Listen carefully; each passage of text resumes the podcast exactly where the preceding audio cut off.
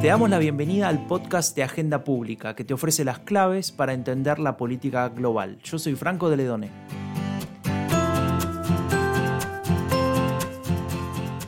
El gobierno del pueblo.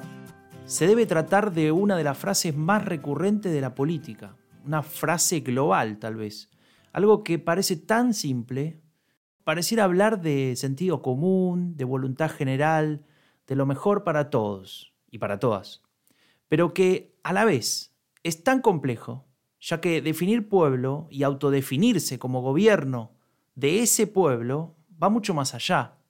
La democracia pareciera ser justamente eso, el gobierno del pueblo. Lo hace a través de la representación, de los procesos electorales que la permiten, pero ¿qué pasa con el gobierno del pueblo cuando estamos en crisis?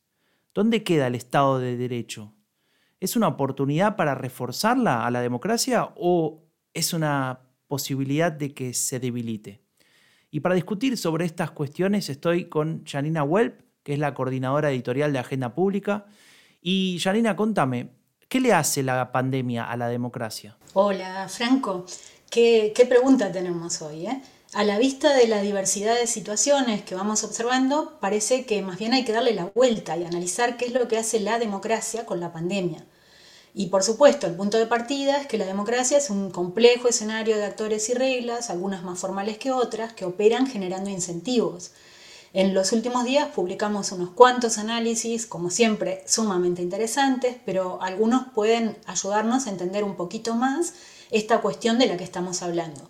Por ejemplo, en sus análisis de Perú, José Incio, y de Argentina, Lara Goiburo, ambos mostraban cómo estos dos presidentes, en contextos, presidentes latinoamericanos, en contextos más o menos diferentes y con algunas similitudes, eh, han incrementado su popularidad y cuentan con un amplio respaldo ciudadano en este, de, la ciudadanía en este momento enfrentando la pandemia.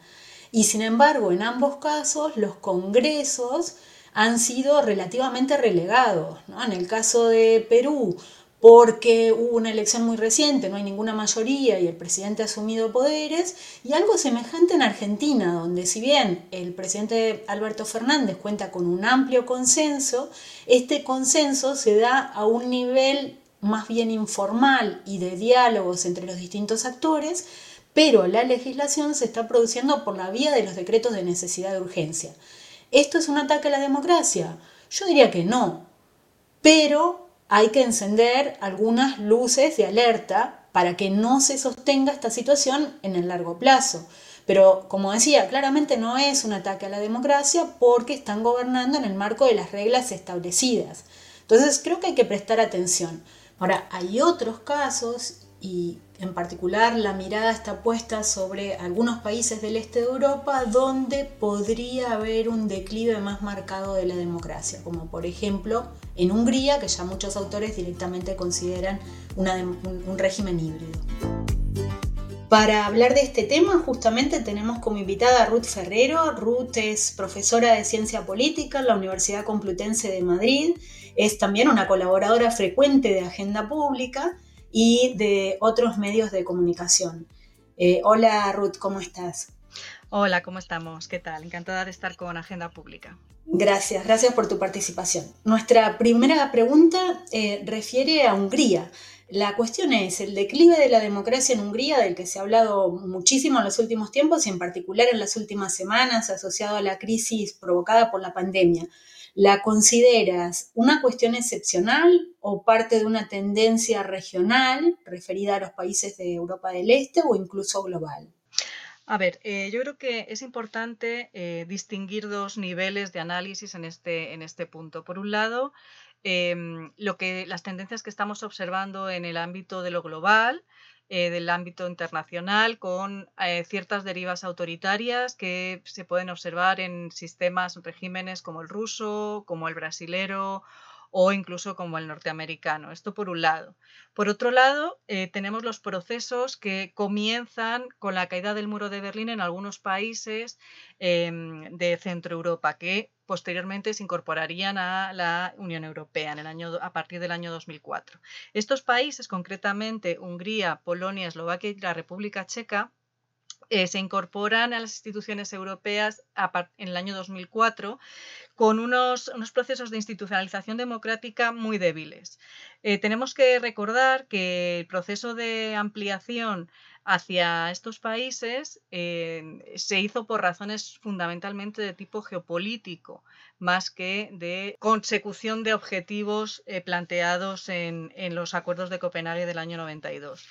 Claro, y ahí em, ya se veían ¿no? ciertas tendencias en ese declive autoritario ¿no? de Hungría. Es verdad que eh, la deriva autoritaria del gobierno de Orbán, em, que es el, primer ministro húngaro, eh, se enmarca dentro de esa, otra tendencia más global que sí que se observa en, determinados países, pero tiene su propia trayectoria. Por lo tanto, no me atrevería a hablar de excepcionalidad ni tampoco de tendencia en el caso de estos países. Pensemos que Hungría em, en el año en el que en la, última fase de la, de la época de, de, Orban ya había comenzado un proceso de deriva autoritaria con recorte de derechos, como pudo ser o como pudimos observar a través del estado de excepción que se, que se puso en marcha eh, como consecuencia de la crisis humanitaria del año 2015-2016 en Europa, por el cual se perseguía y se condenaba a aquellas personas que pudieran dar algún tipo de ayuda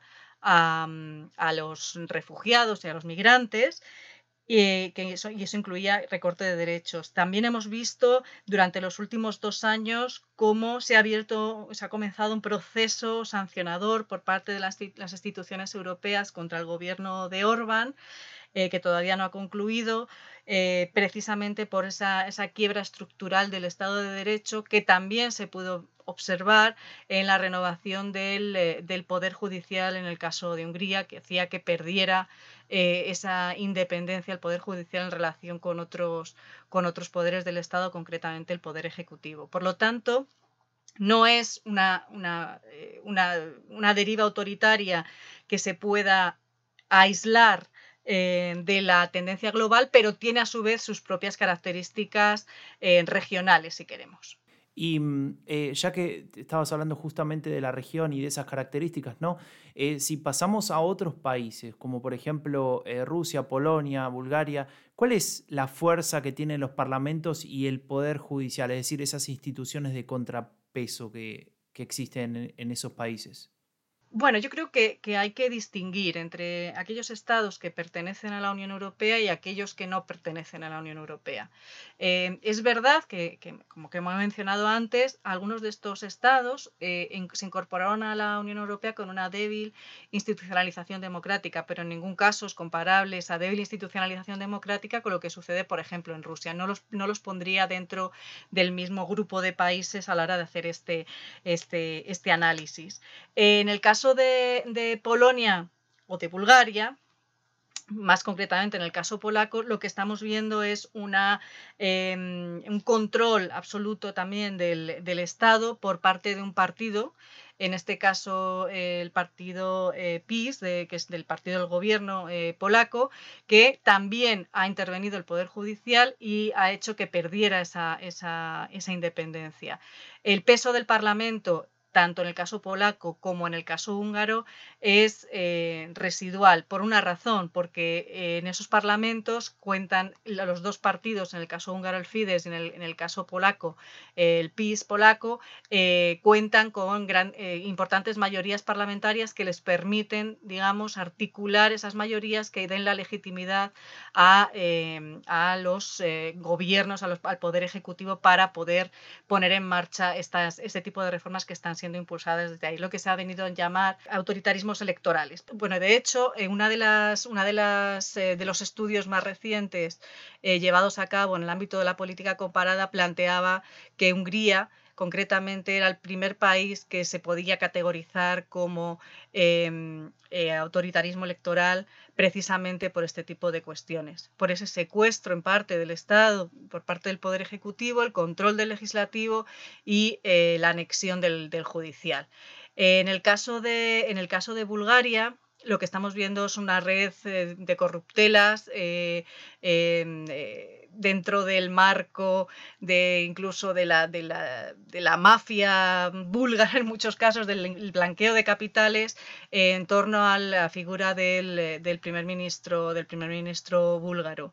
Eh, si en el caso de Polonia y de Hungría había débiles em, institucionalizaciones democráticas, el caso búlgaro era esta cuestión es todavía más relevante, al igual que sucede en el caso, en el caso de Rumanía.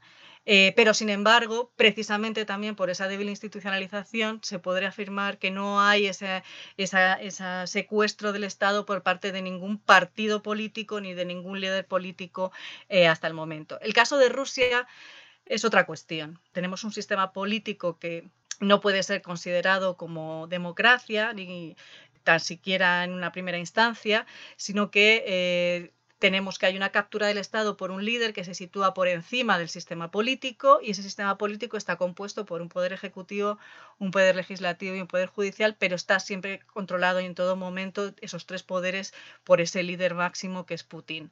La Duma, que es el parlamento, que es el parlamento ruso, fundamentalmente eh, eh, da igual el partido que, haya alcanzado las mayorías, obedece, digamos, a las órdenes eh, de Putin. No hay ninguna, ninguna oposición lo suficientemente institucionalizada y con representación política que sea capaz de hacerle frente en el marco parlamentario a eh, los partidos que eh, apoyan eh, al, presidente, al presidente Putin. En el caso del Poder Ejecutivo, exactamente igual. El primer ministro es una persona que también responde de manera, de manera automática a las órdenes, a las órdenes de Putin y el, Poder Judicial exactamente igual. Esta es un poder que está controlado desde la presidencia, desde la presidencia del gobierno. No, nos queda muy claro, creo, el escenario que estás, que estás dibujando. Entonces, la pregunta siguiente, ahora viniendo al, al tema que más nos ocupa en estos tiempos, que es el, las todas las consecuencias que genera la pandemia, la crisis sanitaria económica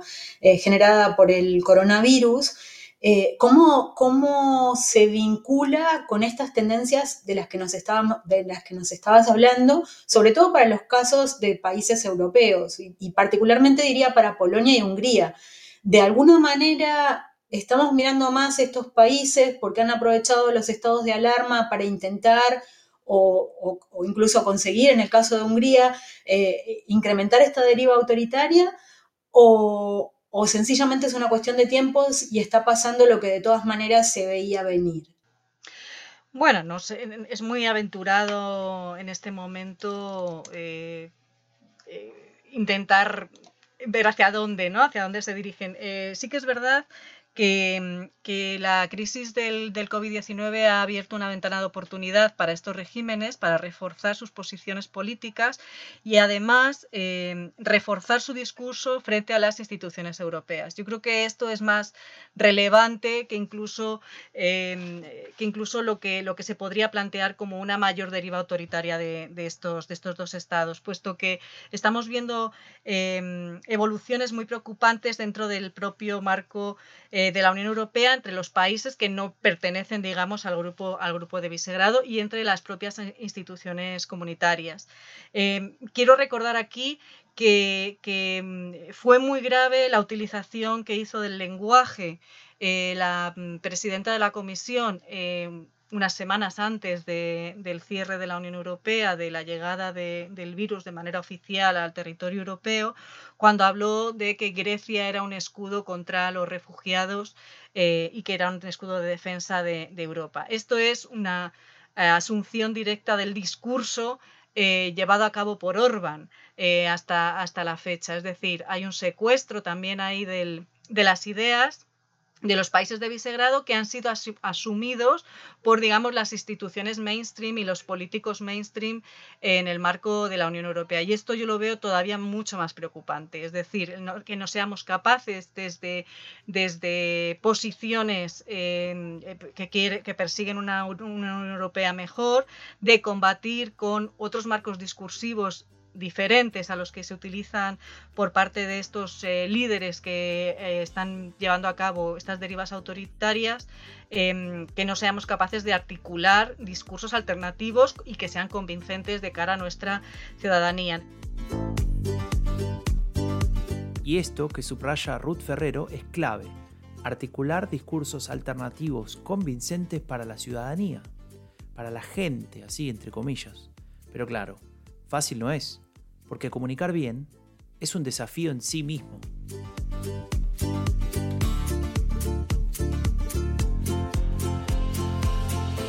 Estamos con Anthony Gutiérrez Rubí. Anthony es asesor de comunicación, dirige Ideograma, que es una consultora de comunicación que trabaja en nueve países con más de 35 años de actividad profesional. Su último libro es Gestionar las emociones políticas, una guía para entender la irrupción de las emociones en la política y en la opinión pública, que fue publicado por Gedisa en 2019. Y nuestra primera pregunta va justamente de eso, de emociones. Hace unos días publicamos un artículo en Agenda Pública donde señalabas que las emociones no deben entenderse como irracionales, sino que más bien cumplen un rol bastante importante en prever o describir los escenarios futuros. Entonces la pregunta es cómo juegan las emociones en la gestión de una situación como la actual frente a la pandemia. Bueno, lo primero que hay que comprender es que las emociones son capital cognitivo, es decir, es información cognitiva al mismo nivel que cualquier otro tipo de información. Y habitualmente se desprecian las emociones por superficiales, eh, porque forman parte de, otra, de otro ámbito, de otro espacio que no es el, el espacio racional, y es justo lo contrario. Nuestro cerebro es un cerebro emocional, piensa lo que siente y por lo tanto las emociones eh, son capital cognitivo y por eso hay que estudiarlas, entenderlas, comprenderlas si se quiere entender la sociedad en la que uno vive o si se quiere entender una política pública o un determinado comportamiento de un mercado o de cualquier tipo de organización. Ese es el primer dato. Las emociones son capital cognitivo. Segundo, las emociones tienen una capacidad de generar recuerdo y acción. De hecho, la palabra recordar, eh, su etimología, es volver a pasar por el corazón. Es decir, que cuando decimos que estamos recordando algo, estamos diciendo que estamos volviendo a sentir lo que sentimos en esa ocasión, en esa circunstancia o en ese momento cuando pasó eso que estamos recordando. Y además las emociones, como digo, no solamente tienen esa capacidad de recuerdo, sino que movilizan. Es decir, las eh, emociones te llevan a la acción. No te dejan en una actitud pasiva y reactiva, sino que te provocan una acción, aunque pueda ser una, acción eh, eh, negativa como puede ser la depresión. Por eso las emociones son tan importantes, que se quedan en el corazón de la gente y dos, movilizan también sus eh, sentimientos y sus ideas y sus acciones con una poderosa fuerza e influencia. Claro, esto que nos comenta Antonio Gutiérrez Rubí sobre las emociones es, es, sumamente relevante y en estos días vemos que también es muy relevante el rol que adquieren los presidentes como principales enunciadores, sobre todo en algunos países, eh, en, la relación con la ciudadanía y la gestión de la pandemia. Estas semanas, los días pasados, publicamos, por ejemplo, un análisis de Luis Mario Rodríguez sobre lo que está ocurriendo en El Salvador, donde el presidente Bukele, que recordarán que hace poco tiempo pasó una crisis institucional muy fuerte, eh, de alguna manera desestima o ignora el conocimiento científico y adquiere un enorme protagonismo comunicándose con la ciudadanía alrededor de cualquier tema. O sea, él es el actor central. Eh, en este sentido, otro elemento interesante destacaba Ernesto Calvo, en su Malthus en Nueva York, un análisis devastador, podría decirse, de lo que está ocurriendo en Estados Unidos, donde entre las muchas cosas que señalaba, enfatizaba en la total falta de empatía del presidente Donald Trump. Eh, y esto nos lleva a pensar un poco más, y para eso tenemos al entrevistado ideal, sobre las características del plan de comunicación que un gobernante debería implementar en un caso como el que estamos viviendo en este momento. Algunos de estos eh, líderes y lideresas políticas a las que mencionabas se saben eh, las respuestas pero no entienden su significado. Eh, la comunicación exitosa, a mi juicio, en esta crisis necesita tres elementos que me parece que son imprescindibles. Primero, la empatía no es un tema de simpatía, es un tema de empatía. Se trata de saber y de entender y ponerse en los zapatos del otro, comprender cuáles son las circunstancias en las que se encuentran los ciudadanos y las personas afectadas, Eh, no es posible hablar sin escuchar, no es posible hablar sin entender y cuando no se comprende bien una sociedad es muy difícil representarla y dirigirla. Por lo tanto, empatía.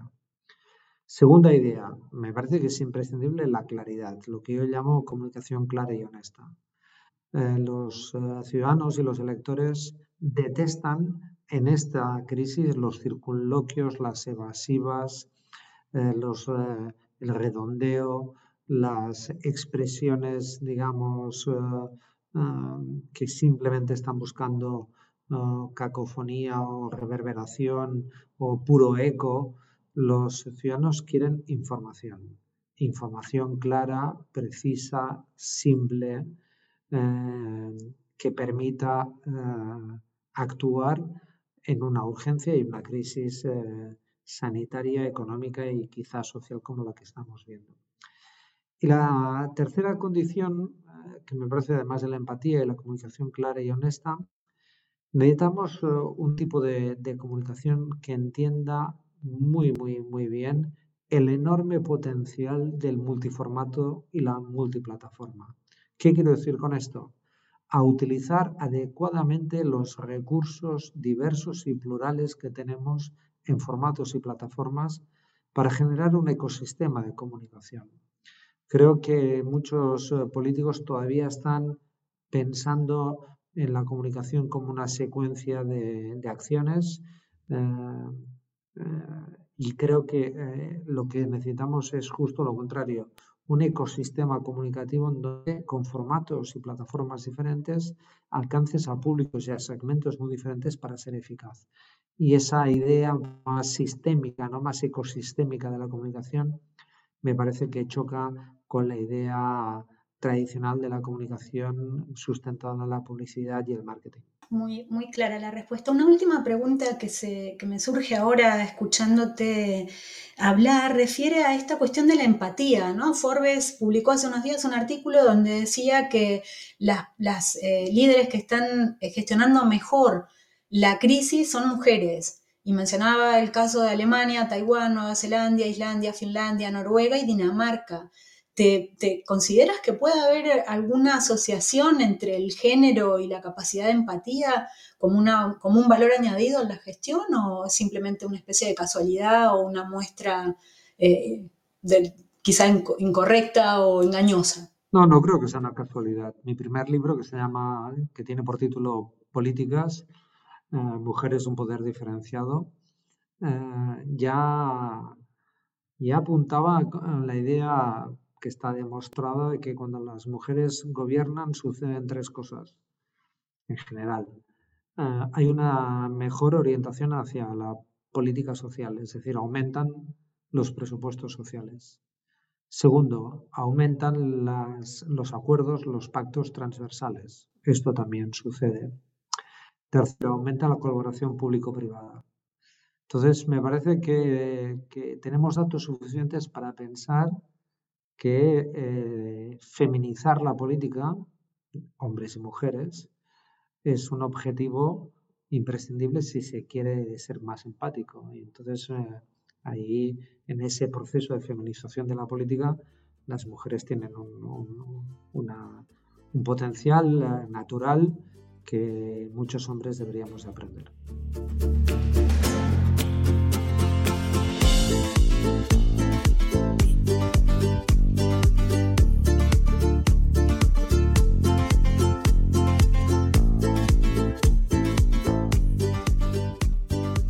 La pandemia no solo nos obliga a poner el foco en las cuestiones sanitarias, en la cuestión económica, también hay que observar lo que pasa, por ejemplo, con la comunicación, ¿no? en los gobiernos, en las redes. Efectivamente, no solo se trata de observar y comprender los efectos de la comunicación desde arriba, sino también de ver cómo operan otros procesos desde abajo que contribuyen a construir o no confianza.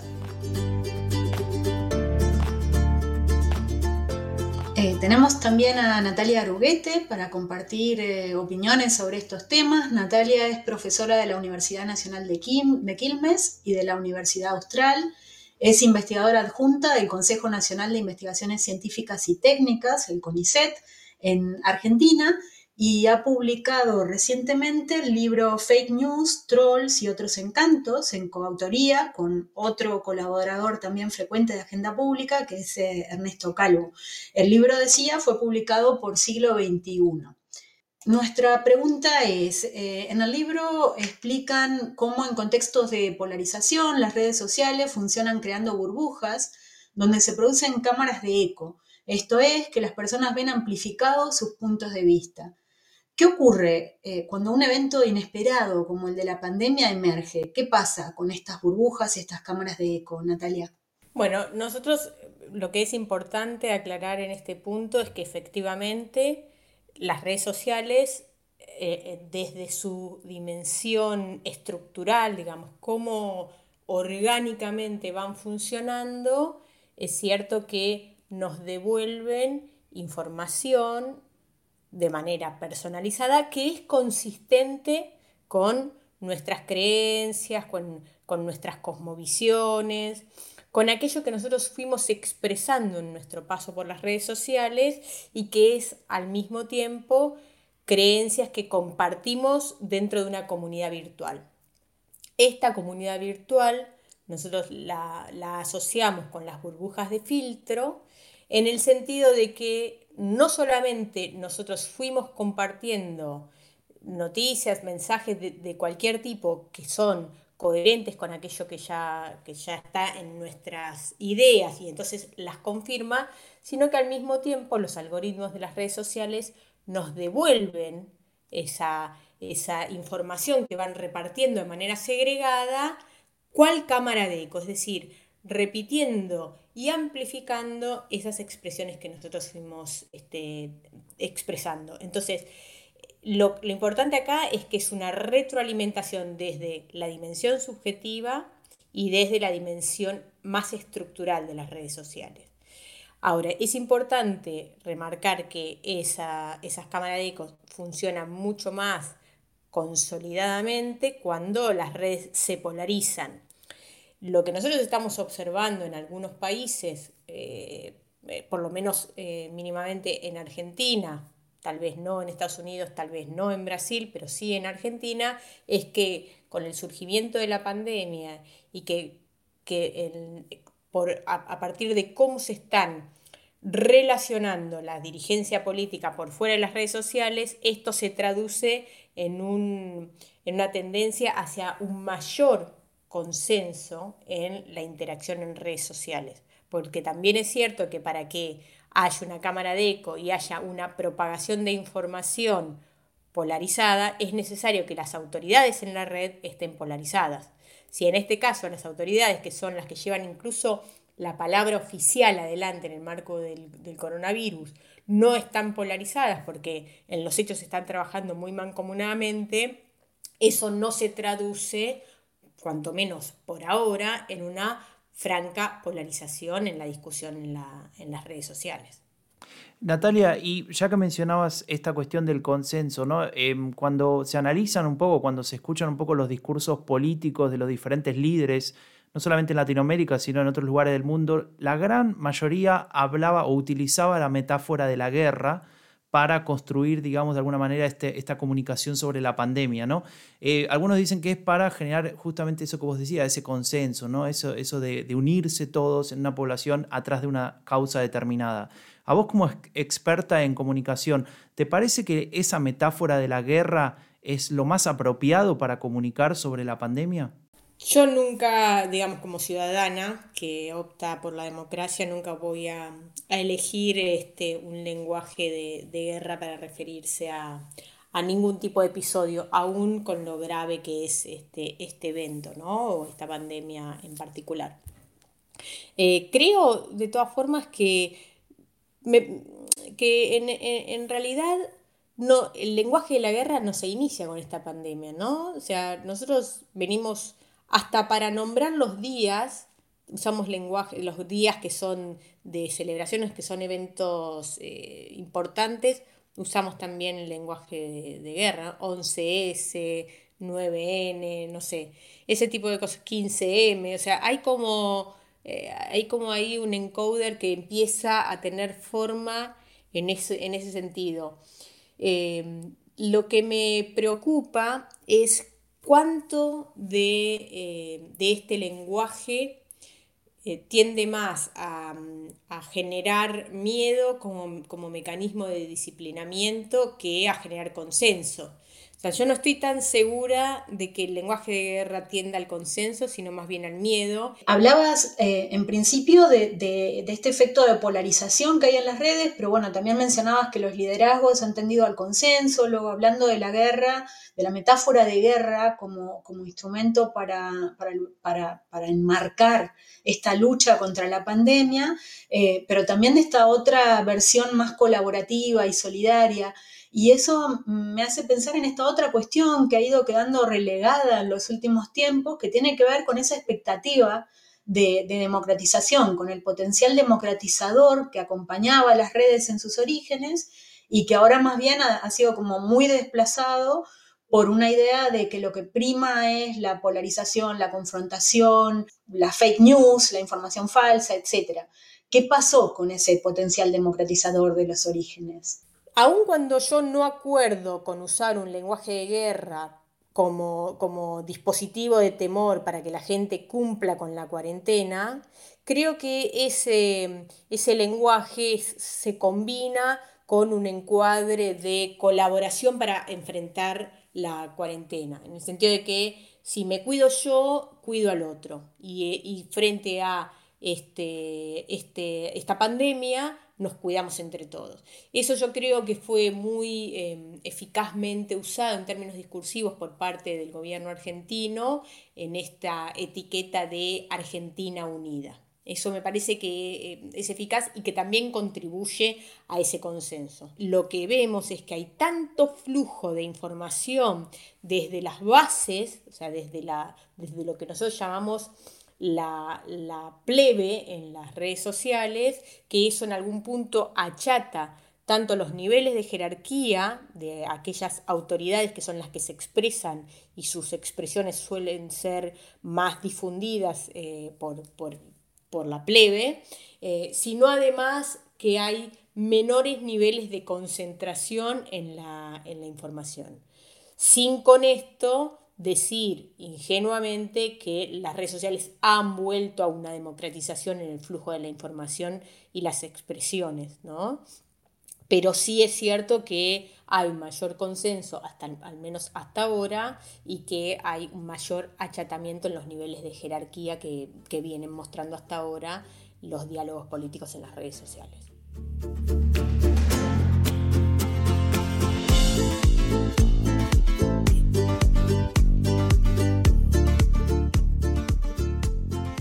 En conclusión, Franco, ¿y el gobierno del pueblo? Ni tanto ni tampoco. El mundo es grande y diverso, las democracias varían mucho y no existe una idea de pueblo como sociológicamente homogénea. Solamente el marxismo más ortodoxo y ciego podría negar que la sociedad es múltiple y compleja. Claro, pero también hay tendencias, ¿no? Al menos eso vimos en este episodio y, y algunas conclusiones podemos sacar de estas tendencias. Sí, sí, podemos sacar conclusiones. Primero, por ejemplo, los estados de excepción y alarma han sido aprovechados por líderes autoritarios. Lo explicó muy bien Ruth Ferrero, pero ella señalaba que esas tendencias ya estaban presentes.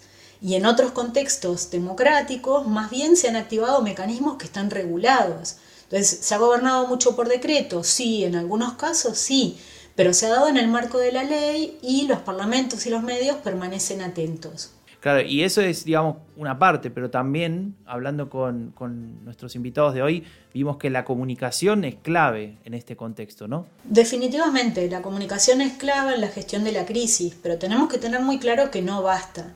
No es solo una cuestión de eh, comunicación y de un buen plan de comunicación. El plan de comunicación debe ir acorde a la, provisión de unas respuestas materiales a las demandas y para eso cabe tener eh, capacidades estatales. Y pero eso tampoco basta, ¿no? Como señalaba Antonio Gutiérrez Rubí, hay que construir confianza. Y ahí hay que tener en cuenta las emociones. ¿no? Es muy importante también la empatía esta, de la que carece Donald Trump, Trump según nos comentaba Ernesto Calvo en su, en su análisis. Y déjame agregar algo más. La comunicación en ese sentido no solo es unidireccional, o sea, no es solo una cuestión de que el gobierno lo haga bien, también eh, hay eh, toda una conciencia y una articulación colectiva, que es de lo que nos hablaba Natalia Aruguete, que permite generar unas redes de colaboración, de solidaridad, que impulsan una conciencia cívica y que ayudan también a soportar mejor todo esto y a pensar en, un futuro mejor como comunidad. O puede no darse y quedar en falta si esto no ocurre. Bueno, y yo me quedo pensando igualmente en nuestra pregunta del podcast de hoy. ¿Y el gobierno del pueblo? ¿Dónde está? Bueno, eso lo tendrán que responder ustedes. Eh, hoy ofrecimos eh, muchas claves para empezar a pensar, al menos para empezar a pensar en esto. Yo, Janina, te quiero agradecer por estar acá de vuelta en este nuevo episodio de, nuestro podcast y también a ustedes que están ahí por escucharnos. No olviden de cuidarse, de cuidarnos. Hay que respetar las indicaciones de las autoridades en este tiempo difícil de la pandemia de coronavirus. Y obviamente en tu casa tenés mucho para hacer. Por ejemplo, leer agenda pública o escuchar eh, nuestros podcasts. Por ejemplo, el último que publicamos eh, hace dos semanas sobre la vuelta del keynesianismo, que a mucha gente le pareció bastante interesante. Así que eh, yo soy Franco de Ledone y esto fue el podcast de Agenda Pública, que te ofrece las claves para entender la política global. Hasta la próxima.